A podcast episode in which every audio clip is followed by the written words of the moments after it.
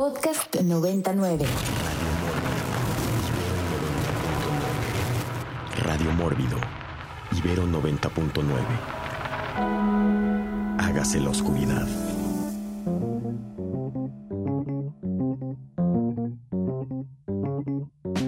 Y estamos de regreso en Radio Mórbido por Ibero 90.9 a través de FM y por Mórbido, Mórbido TV, nuestro canal de TV de paga a toda, a toda América, América Latina.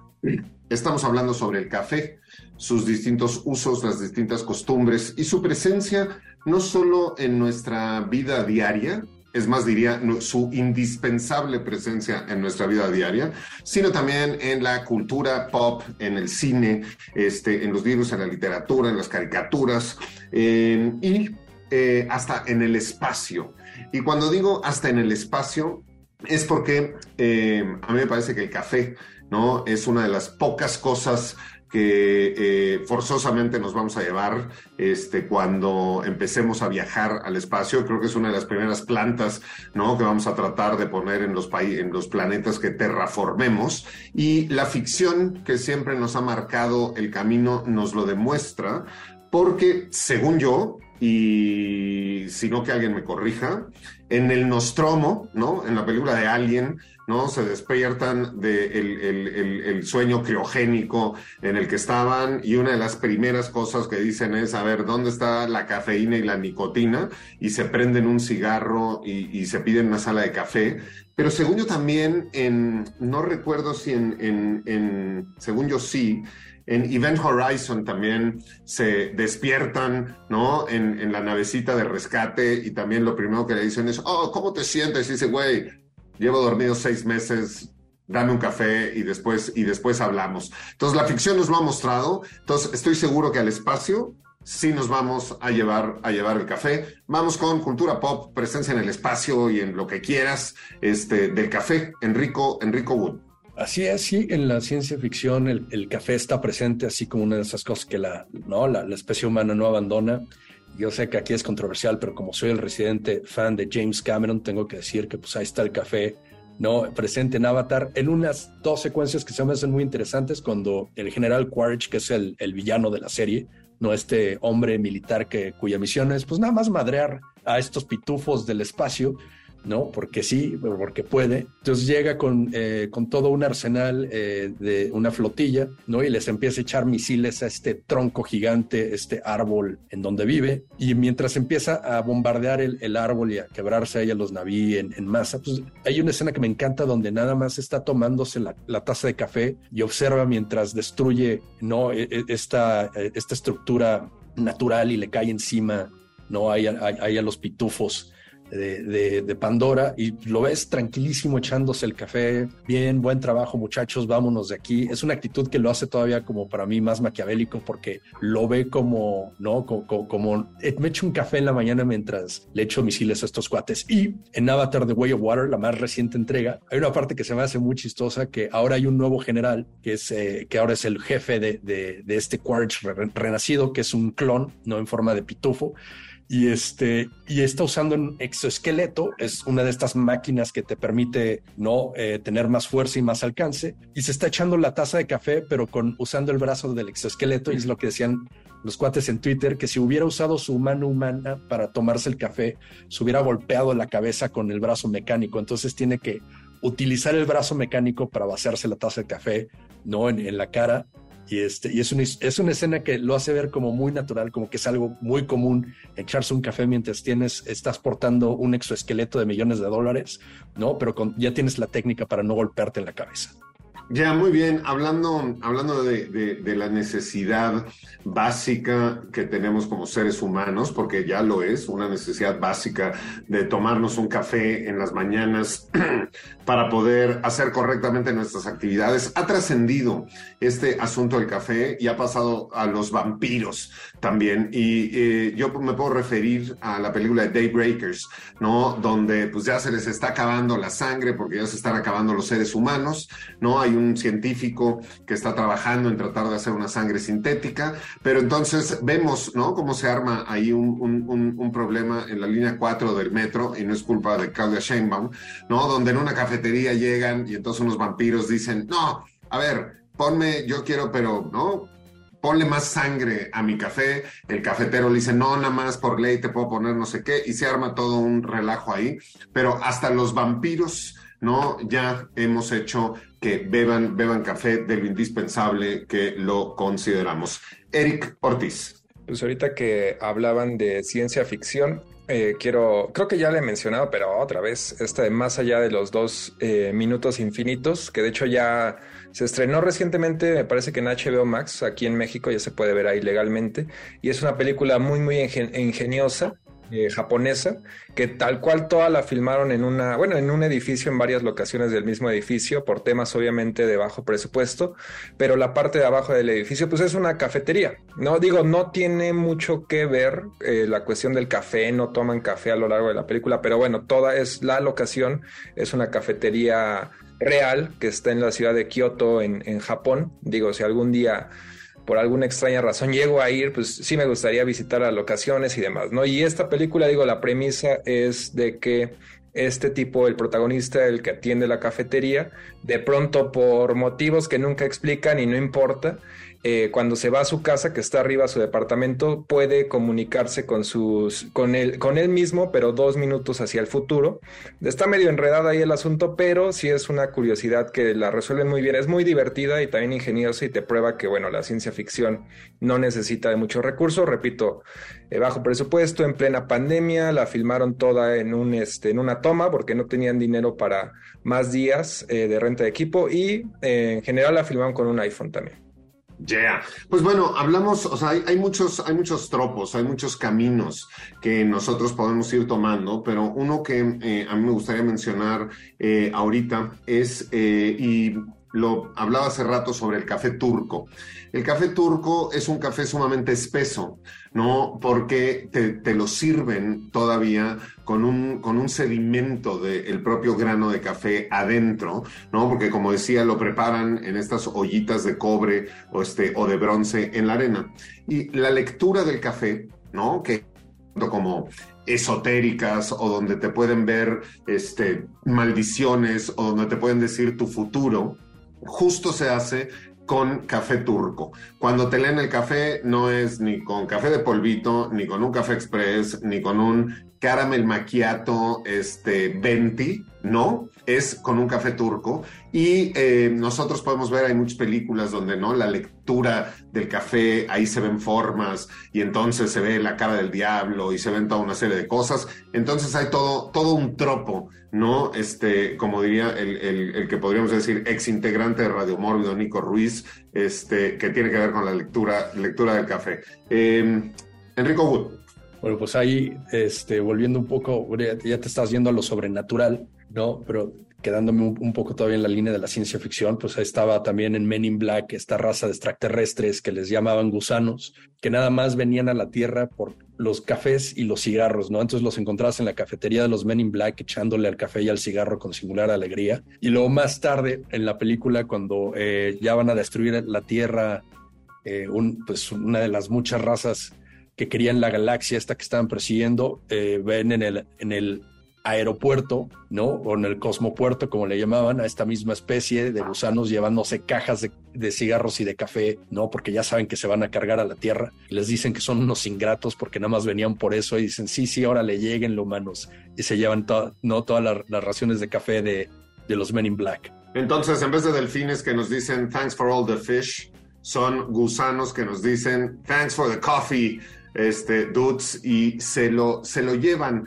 Hablando justo de la producción de café, ¿no? Em, creo que valdría la pena mencionar los principales eh, países productores de café en el mundo. Y el país que más café produce en el mundo es Brasil, ¿no? Brasil es el productor número uno de café, eh, con aproximadamente 56.300 costales eh, de café al año. En segundo lugar tenemos a Vietnam, en tercer lugar tenemos a Colombia y después viene Indio, Indonesia, Etiopía, Honduras, Uganda, India, Guatemala, Perú, eh, México, Nicaragua, China, Malasia y Costa Rica. Entonces, una de las cosas que China no es la mayor productora este, del mundo, acabamos de descubrirla, es el café. México produce mucho más café que China por justamente una cuestión que tiene que ver con eh, los meridianos, ¿no? Y las zonas eh, tropicales que nosotros, nosotros sí tenemos. Y diciendo esto, ¿no? Sobre el, el café que está asociado con los trópicos, pues vamos, vamos a escuchar eh, la siguiente canción. Y estos son The Andrew Sisters con la canción The Coffee Song, que nos habla justamente del café de ese principal productor eh, del mundo, que es eh, Brasil. Y pues vámonos con The Andrew Sisters y regresamos con todos ustedes aquí a seguir tomándonos un cafecito juntos en Radio Mórbido.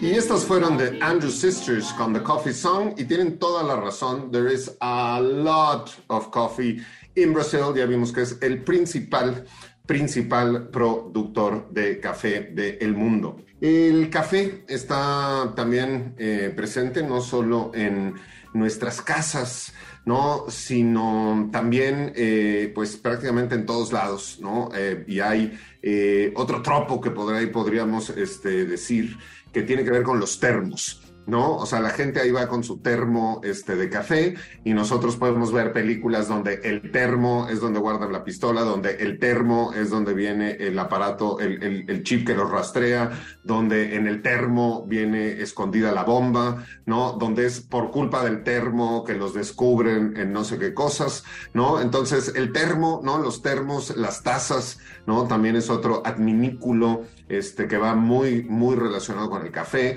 ¿no? Ahí tenemos la taza que para Navidad, por todo, todo mundo anda regalando tazas y el mejor papá del mundo, el mejor jefe del mundo, o te las mandan con este, las marcas de, de sus compañías. Entonces, hay también todos estos adminículos, adminículos alrededor alrededor del café, que son tropos en distintas películas, y también la preparación misma de el café, ¿no? La podemos ver, ¿no? Como este, incluso químicos con doctorados este, que podrían estar haciendo bombas atómicas, este, de pronto dedican su tiempo a ser la mejor este, cafetera este, del mundo y el mejor café del mundo como para ganar el Nobel, el Nobel del café, este, aunque lo hagan con eh, overoles, overoles amarillos este, puestos. Enrico Wood.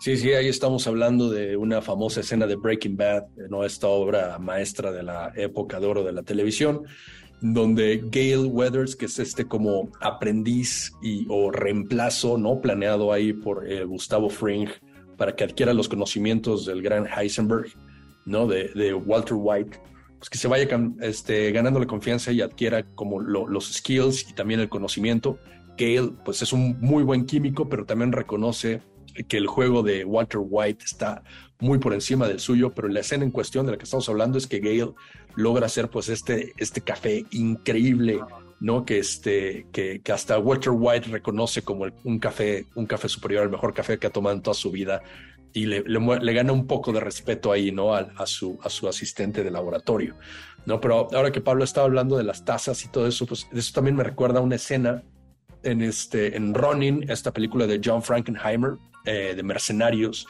donde eh, sale Jean Reno y Robert De Niro como eh, veteranos, para aquellos que saben ¿no? que los Ronin son tus samuráis sin amo, de ahí que son los mercenarios. pues hay una escena en donde Sean Bean jura que él es este, de la IRA, de, ¿no? De, de, los rebeldes irlandeses, que sabe mucho, que es bien chido, bien acá. Y pues Robert De Niro se da cuenta de que pues este cuate es pura, pura lengua y planea este, pues emboscarlo y sacarlo del equipo porque sabe que es un, es un mentiroso, ¿no? Que nada más está haciendo de cuenta que, que es lo que él dice. Entonces coloca una taza de café ardiendo estratégicamente eh, detrás de Shen Bin y lo empieza a molestar y empujar y a provocarlo para que no se salga de control. y Sean Bean se hace para atrás justo cuando va a tomar su pistola y se quema con la taza de café y Robert De Niro lo desarma y le dice, tú no eres quien dice ser porque te acabo de emboscar con una simple taza de café, entonces no nos sirves en el equipo y acto seguido lo expulsa. Para mí, una gran, gran escena. Yeah, muy bien. ¿Y qué no Tarantino está lleno de cosas que tienen que ver con cafés? ¿O las tengo que decir yo, Eric Ortiz? Sí, los estaba salvando igual un par de, bloques, porque digo, por un lado están las secuencias muy icónicas donde pues eh, prácticamente, no, no tanto cafeterías, son como más diners, ¿no? Como estas muy, muy gringas en Perros de Reserva, en Pulp Fiction, ¿no? Donde pues sí, los personajes están tomando café. Esto tiene que ver en parte con que él lo ha dicho en entrevistas de que así escribía en, antes de, de Inglorious Bastards, él así escribía, así iba a restaurantes, ordenaba todo el día un montón de comida y sobre todo un montón de café y ahí escribía sus guiones, ¿no? Ya después se hizo un poco en, sus palabras más profesional y ahora ya tiene como su oficina y de todo el día y demás, ¿no? Eh, y bueno, hay otras vertientes que ahorita iré diciendo nada más, supongo vale la pena mencionar en, en Pulp Fiction, en particular en tiempos violentos está él cuando se interpreta, bueno, cuando actúa él mismo, ¿no? Que tiene ahí su, su café gourmet y que este, el personaje de Harvey Keitel, este lobo que de hecho lo toma, ¿no? Con mucha crema y mucha azúcar. Eh, pues se lo alaba y Tarantino como que medio se enoja, ¿no? De que pues obviamente yo sé, ¿no? Yo voy y gasto eh, más dinero de lo que gasta el, americano promedio, ¿no? En cualquier café este, así medio basura, aunque seguramente ni era tan gourmet, ¿no? Es como parte del gag. Muy bien, em, cuando estábamos hablando y nos, nos em, em, detallaba Enrico sobre la máquina del café, la máquina esta de café tan elaborada, este, químicamente perfecta, con el agua, el goteo, etcétera, este, que vimos en Breaking Bad, yo eh, me acordé también de Cato, este, Cato en el Avispón Verde, en las películas más recientes que se hicieron del, del Avispón Verde, que Cato, que era también este como, este, además de experto en artes marciales, que era como ingeniero, inventor y hacía toda una serie de gadgets, pues uno de los gadgets más elaborados que nosotros vemos al principio de pronto de la película, toda una secuencia de que él está armando, puliendo, vemos cromos, vemos partes, vemos maquinarias, y al final resulta que era eh, la máquina para eh, hacer, hacer un café perfecto para su, para su amo, ¿no? Entonces ahí también podemos de pronto ver eh, la importancia, la importancia del asunto del café.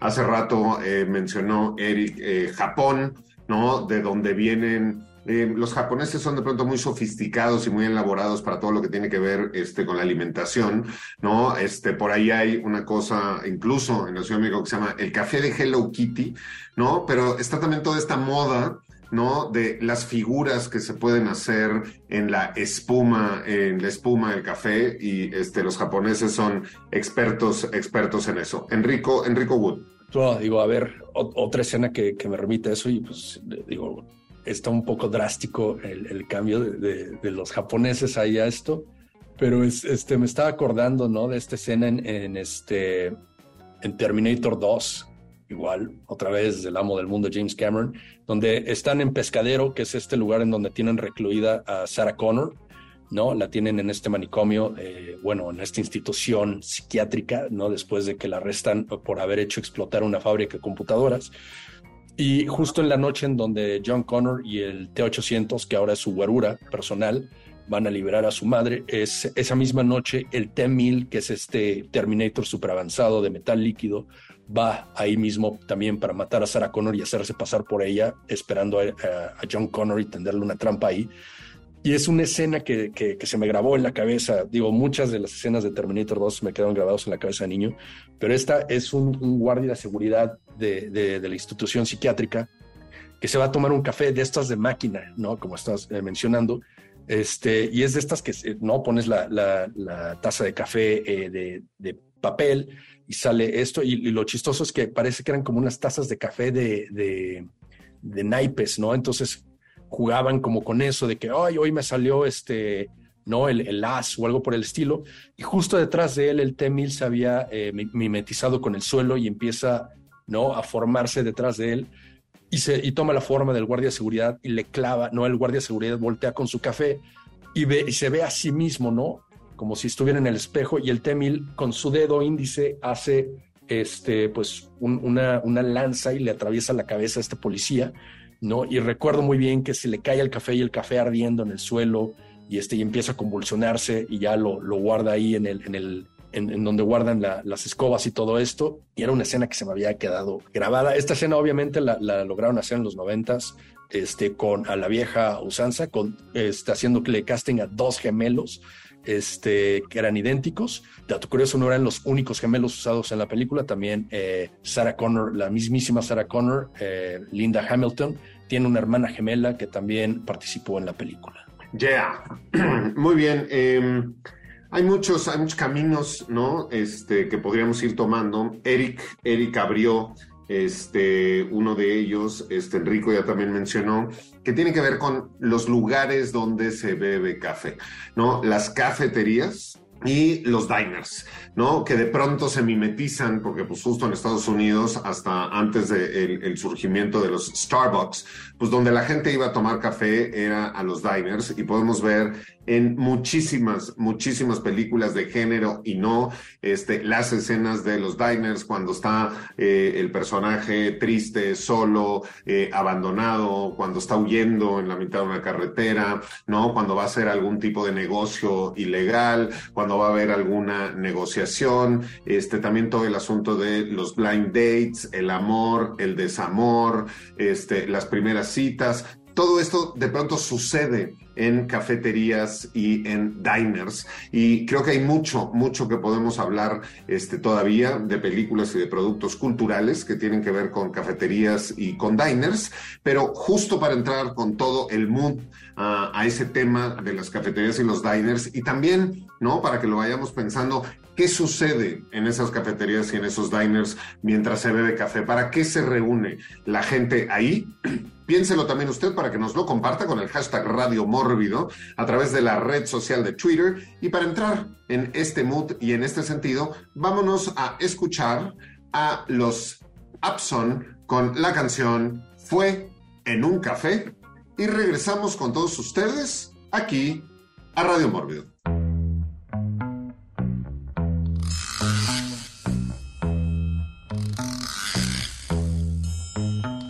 Yo recuerdo que una vez la abandoné, yo me pongo a llorar y no sé qué hacer para olvidar. Eh, fue en un café esto fueron los Abson en Radio Radio Mórbido, contándonos, contándonos en su canción la experiencia, ¿no? De lo que le sucedió en un, en un café. Y digo, escenas en cafeterías, este, podemos pensar en muchísimas, ¿no? Este, desde los espías, este, que se juntaban, este, en, en los cafés, hasta la nueva modalidad que hoy ya no es tan nueva, que revivió el concepto de cafetería este, o de café, pero con un plus, que fueron los famosos cafés internet, ¿no? Este, que esto fue al principio de la revolución, de la revolución del internet. Vamos con diners y cafeterías. Enrico Wood. Bueno, para mí, yo creo que una de las escenas más famosas en un diner, en una cafetería, de dos, dos grandes echándose una taza de café, pues es en Heat, ahí de Michael Mann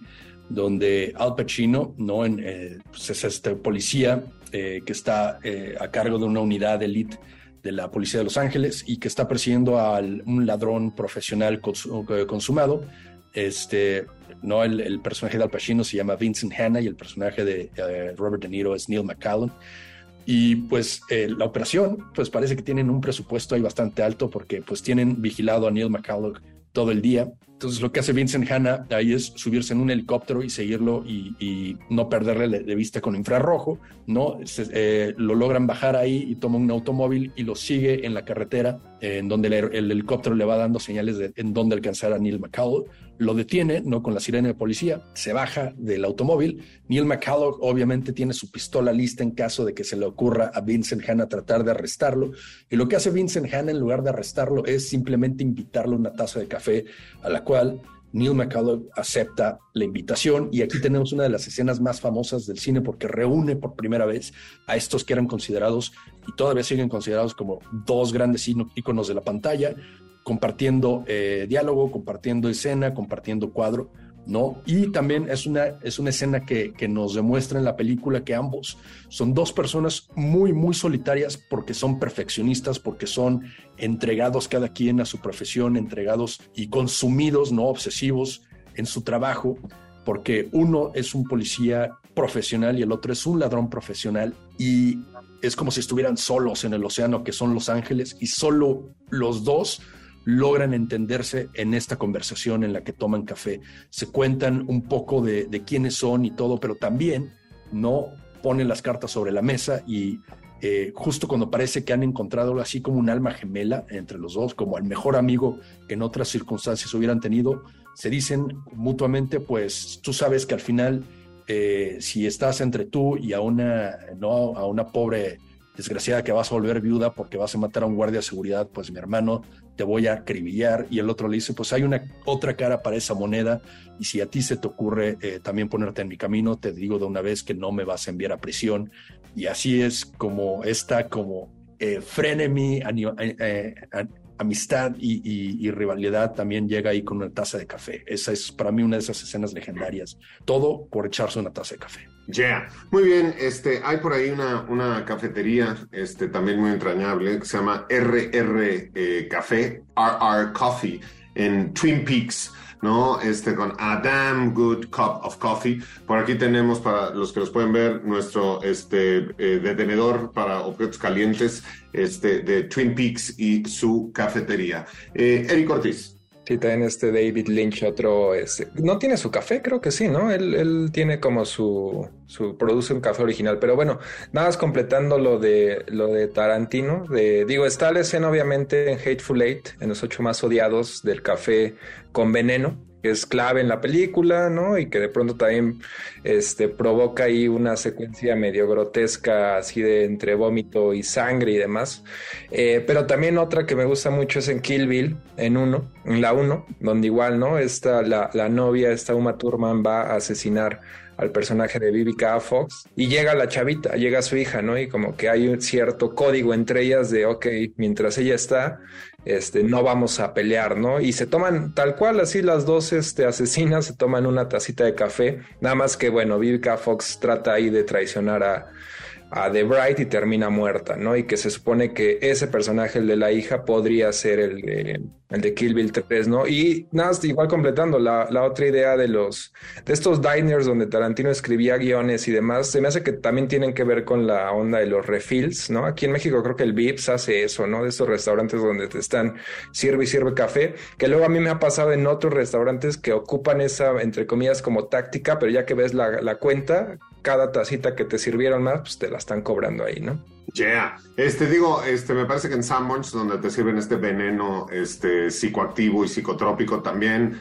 te van rellenando la taza, puedes estar ahí todo el tiempo. Me acuerdo cuando yo estaba en la secundaria y teníamos exámenes semestrales, eh, la mayoría de la gente le gustaba irse justo o al VIPS o al Sanborns a estudiar para el examen del día siguiente, porque te servían y te servían y te servían este café. A mí me gustaba irme a la cafetería de Galloso de Félix Cuevas, este, que me quedaba ahí también este, como muy cerca, porque el café y, las lágrimas, el café y el, ruido de los sollozos, eh, siempre lo encontré tranquilizante y que me ayudaba a concentrarme. Estamos hablando de los diners, y de las cafeterías y creo que podríamos hablar de uno muy muy simpático y que sí existieron en su momento que son los automats no este lugar donde es como un diner o como una cafetería pero que tenían vitrinas este, de ambos lados con el pedacito de pie, el sándwich, el cosa. Era como un Uber Eats, nada más que tenías que estar tú ahí, ¿no? Y entonces tú pagabas con monedas en la ventanita y te daban este, lo, que tú, lo que tú pedías. Si usted no ubica uno y nunca ha visto uno, pues quiere decir que nunca ha visto Dark City de Alex Proyas porque en Dark City justo sale uno de estos automats donde este, nuestro personaje principal, tratando de recordar qué fue lo que hizo, va a uno porque estuvo ahí y le entregan de hecho su cartera en una de estas en una de estas ventanitas de automat que es otro otro tipo otro tipo de cafetería. Enrico Enrico Wood bueno también otra de, eh, de esa misma época en los,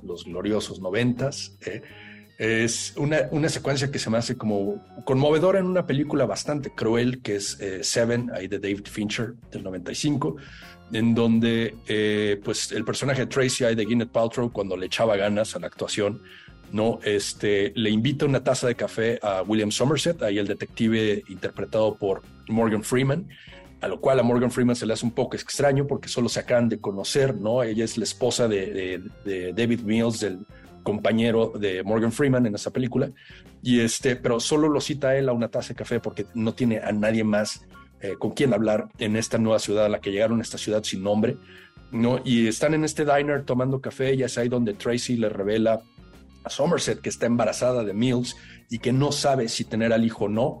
Eh, porque esto es, una, esto es algo que te revela mucho sobre el ambiente de esta ciudad sin nombre, que la ciudad es tan mala que ni siquiera sabe si debería de tener al hijo o no y que crezcan en una ciudad en donde la apatía es, es parte de todos los días. Y pues es, es para mí es una gran escena eh, en donde están eh, revelándose cosas muy personales y que después, cuando, bueno, sin spoilers ni nada para una película que ya tiene casi 30 años, de hecho en el 2025 va a cumplir los 30 años, este, eh, pues es una situación todavía más cruel cuando sabes lo que, le, lo que le pasa al final al personaje de Gwyneth Paltrow en esa película. Y para mí es, es, es una de las mejores escenas de, de, esa cinta que, que es, es, parte de la crueldad ¿no? de Seven.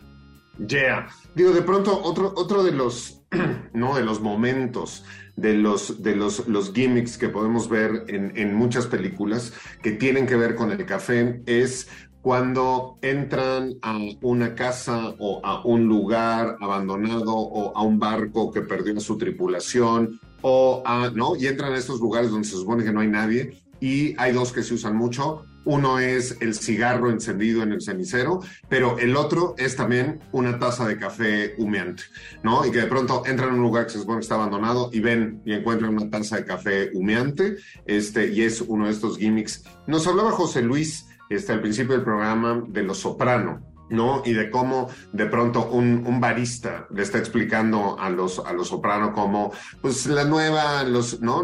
La nueva mafia, ¿no? Y la nueva manera de estafar y cómo, ¿no? Las grandes corporaciones son ya, ¿no? Como de pronto mucho más evil que los, que los, que los mafiosos, ¿no? Y diciendo esto, eh, eh, no puedo no recordar, eh, hablando de mafiosos, de evil y de café, pues que incluso Doctor Evil, ¿no? Monta su Secret Layer en, en Austin Powers 2, este, en, en el, eh, la central de Starbucks en Seattle, ¿no? Y Doctor Evil este, la usa como su, su guarida secreta porque pues, son igual de malos, malos y, malvados y malditos. Este, muy bien, está usted en Radio Mórbido escuchando, ¿no? Este, nuestro programa especial sobre el eh, café, ¿no? Estamos hablando de todo lo que usted pueda pensar y pueda recordar y pueda imaginar, este, que tiene que ver con el café. Hace rato hablábamos de cómo Brasil es el principal productor y exportador, este, de café del mundo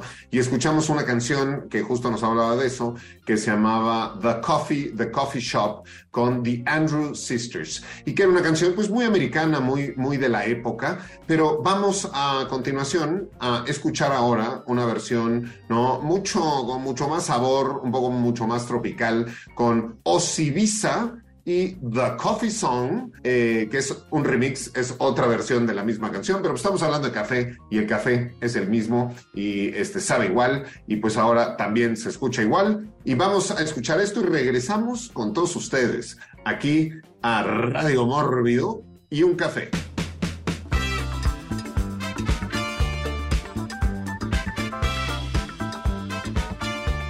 Y estamos de regreso en Radio Mórbido y podríamos incluso comparar las dos versiones de esta misma canción, de The Coffee Song, y como la anterior que habíamos escuchado es como un café con leche, y esta que acabamos de escuchar es como un café negro, bien cargado y bien servido. Enrico, Enrico Wood. Bueno, ya ves que estabas mencionando uh, pues esta comedia Austin Powers eh, parte 2 en donde tiene su guarida, ¿no? Pues hay otra comedia que es más o menos como del tiempo, nada más que esta es del 2001 con Ben Stiller, tienen un, un sabor parecido, ¿no? Al de Austin Powers y esto vendría siendo Zoolander. La primera, la segunda, lamento informarles que es muy mala, pero la primera sigue siendo un clásico sólido de la comedia.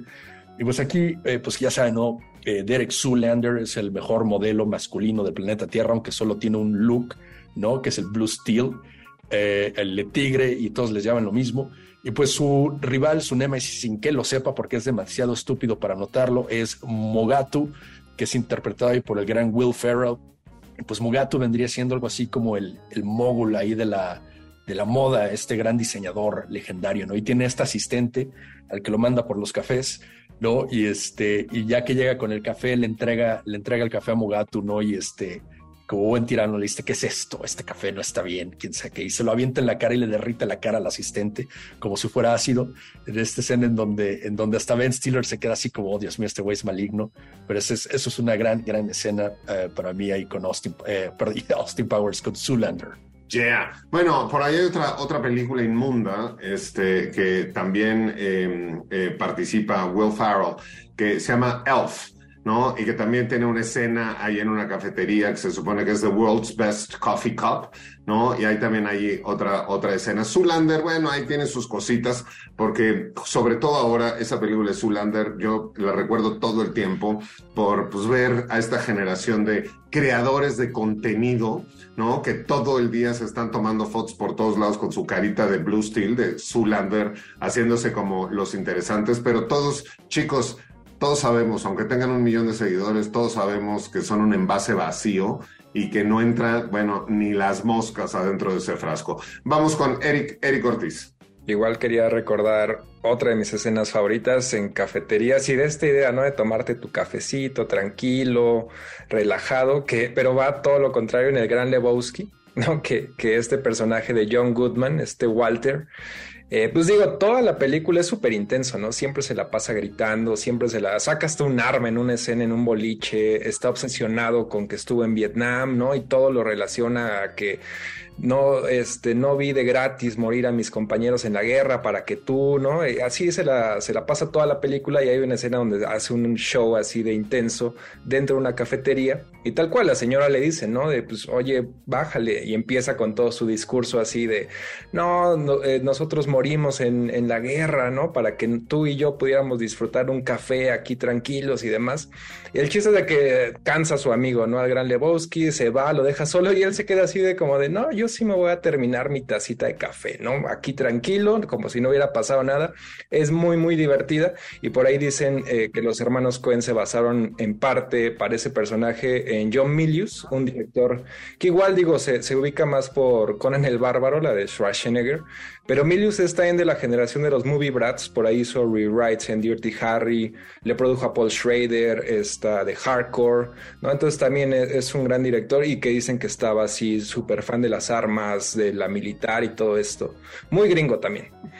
Muy bien, bueno, justo ahorita que mencionaste Dirty Harry, ¿no? Por ahí también hay toda una, una, una, escena donde justo este Dirty Harry se da cuenta de que están asaltando su cafetería habitual cuando pues prueba su café y su café, ¿no? No sabe igual, no, no, no está bien y entonces se da cuenta justo de que algo, algo está sucediendo. Dirty, Dirty Harry, este, películas y personajes que pues ahora los Wokes sería imposible que permitieran que existieran. Enrico, Enrico Wood. Sí, hablando ahí de una película que a la banda woke no le gusta nada y que de hecho si dices que es de tus favoritas ya te vuelven persona non grata, pues vendría siendo Fight Club. Lo siento, soy un film bro que quieren que haga, es una de mis películas favoritas.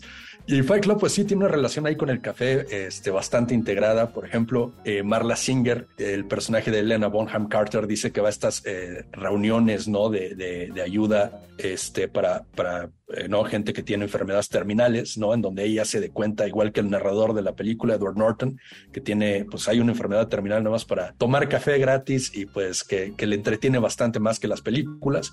Y por el otro lado también vemos muchas referencias a toda la, cultura de Starbucks y todo esto, ¿no? Cuando el personaje, el, narrador de Edward Norton dice que, este, que ahí al rato van a, a, tener la galaxia Starbucks, el planeta Starbucks, y es una, una secuencia de CG que todavía aguanta bastante, donde sales ahí como de un bote de basura y hasta el exterior ves no todas las eh, to- todos los vasos de cartón de Starbucks.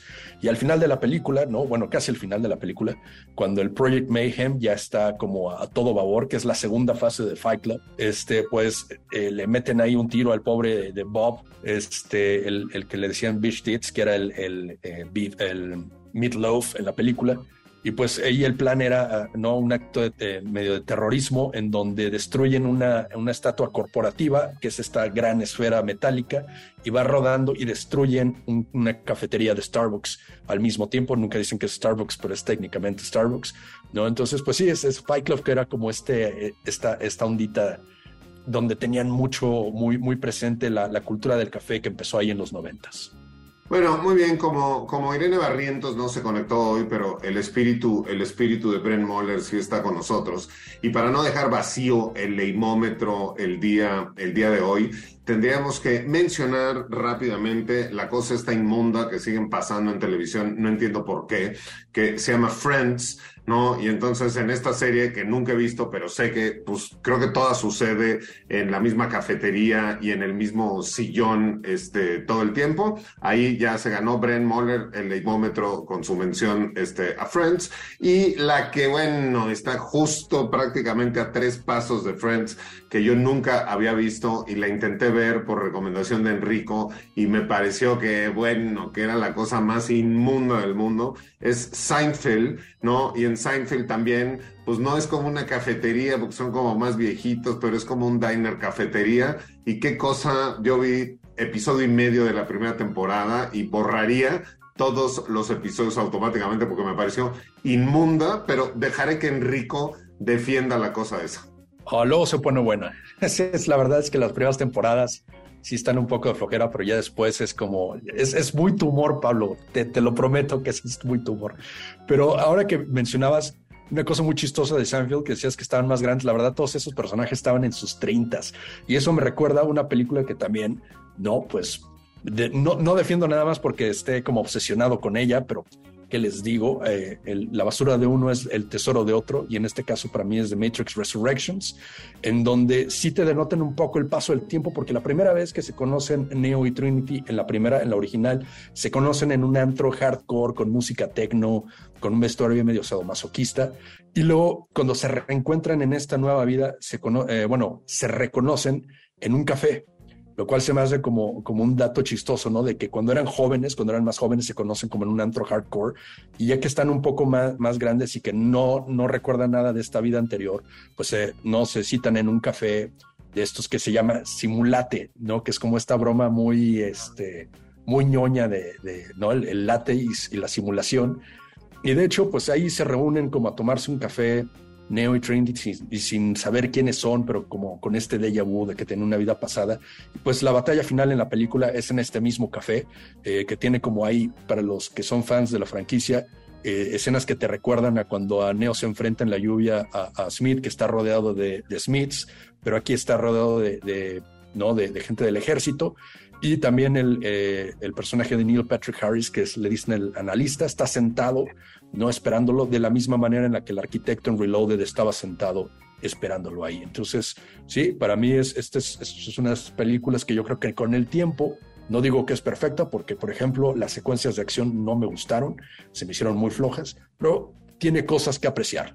Muy bien, otra, otra escena eh, y otra película donde hay diners, pero también hay cafeterías y hay presencia, ¿no? Como, como esta cuestión de los cafés, es eh, Baby Driver, donde de hecho empieza en, la secuencia inicial de la película, ahí va, ¿no? El, el, este niño que le zumban los oídos a recoger los cafés de todos y a pedir cafés, y luego este, la novia que no es novia, que es una mamá soltera y que nada más es un lastre y por su culpa todo se arruina en la película, este, trabaja en un diner de mesera. Entonces también una, una, una película que nos muestra presencia, presencia de café. Eric, Eric Ortiz. Digo yo nada rápido, segundo a, a Enrico, Seinfeld sí, sí se pone bien, ¿eh? Y sí es como ese humor que, que nos gusta aquí a todos. Creo que nunca lo habíamos mencionado, pero bueno.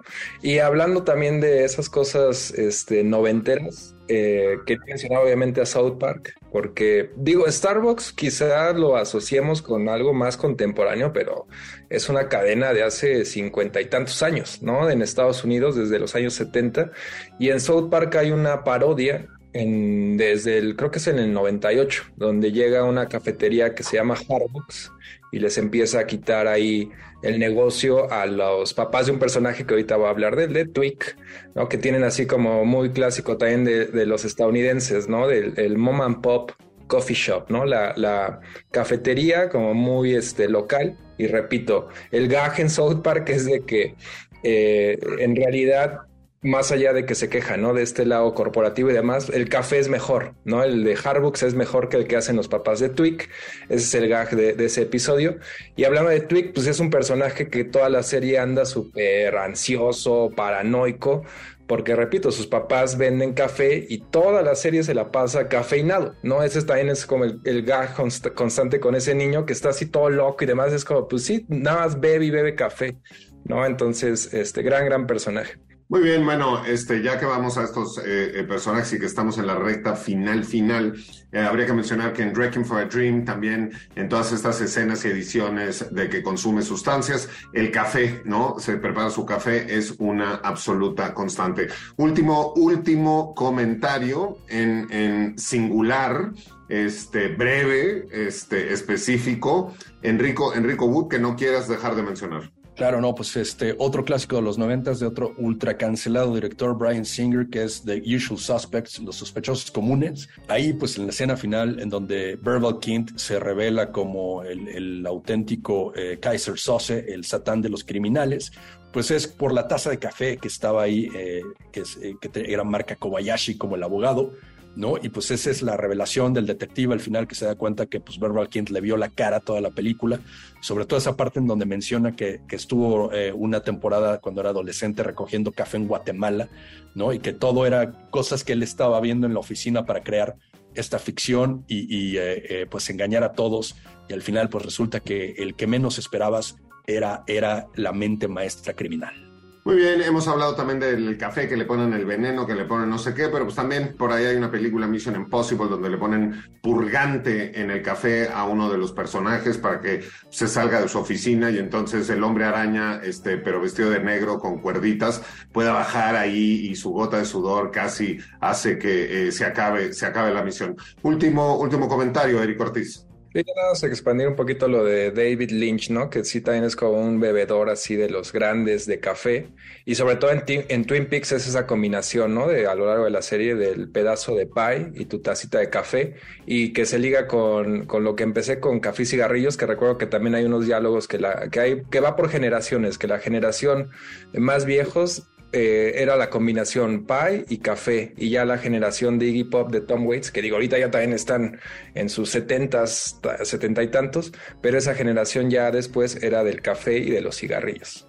Yeah, muy bien. Pues este fue, este fue el programa Radio Mórbido, especial del café. Muchísimas gracias a todos los que nos acompañaron esta noche en vivo. Por ahí estuvo Alfredo Lira, este, del Mórbido Zombie Club, este, de León, Guanajuato. Muchísimas gracias. Carolina Peláez, que también es una gran bebedora, bebedora de café. Marga, gracias por todas las tazas de café que me diste desde que era un pequeño niño hasta la última que me diste hace un par, hace un par de semanas. Y bueno, este, se acaba, se acaba Radio Mórbido. Hablamos de eh, las tazas en algún momento y no podíamos dejar de mencionar este My House, My Rules, la taza este, que sale ahí en Knives Out, este, muy superior a The Glass Onion, este, y entonces ahí vemos el tropo, el tropo de esta, de esta taza. Pues gracias, gracias a todos los que estuvieron esta noche eh, escuchándonos, incluyendo a alguien que no apagó su micrófono cuando empezó el programa, tal vez estaba, ¿no? Bebiéndose, bebiéndose un café. Y como siempre, ¿no? Desde la capital del imperio, desde la Gran Tenochtitlán, ¿no? Ahí donde estuvo ese lago con ese islote, ¿no? Y donde pues había un nopal que era como una cafetería y pues un águila se paró ahí a tomarse un cafecito y de pronto vio que pasó una culebra y dijo, pues este es mi lunch y se la dio cuando pasaban por ahí unos personajes y dijeron, esta es la señal de los dioses y ahí, ahí se fundó, ¿no? La Gran Tenochtitlán, desde donde siempre, siempre transmitimos, este, desde donde siempre les agradece, agradecemos por escucharnos a través de Ibero 90.9 y vernos a través de Mórbido, Mórbido TV y desde como siempre les decimos y les recordamos que nos vemos y nos escuchamos el próximo martes y que viva México.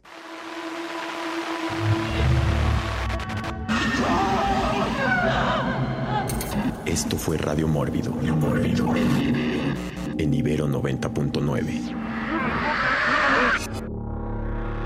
Contenidos como este, descarga nuestra aplicación disponible para Android y iOS o visita Ibero909.fm.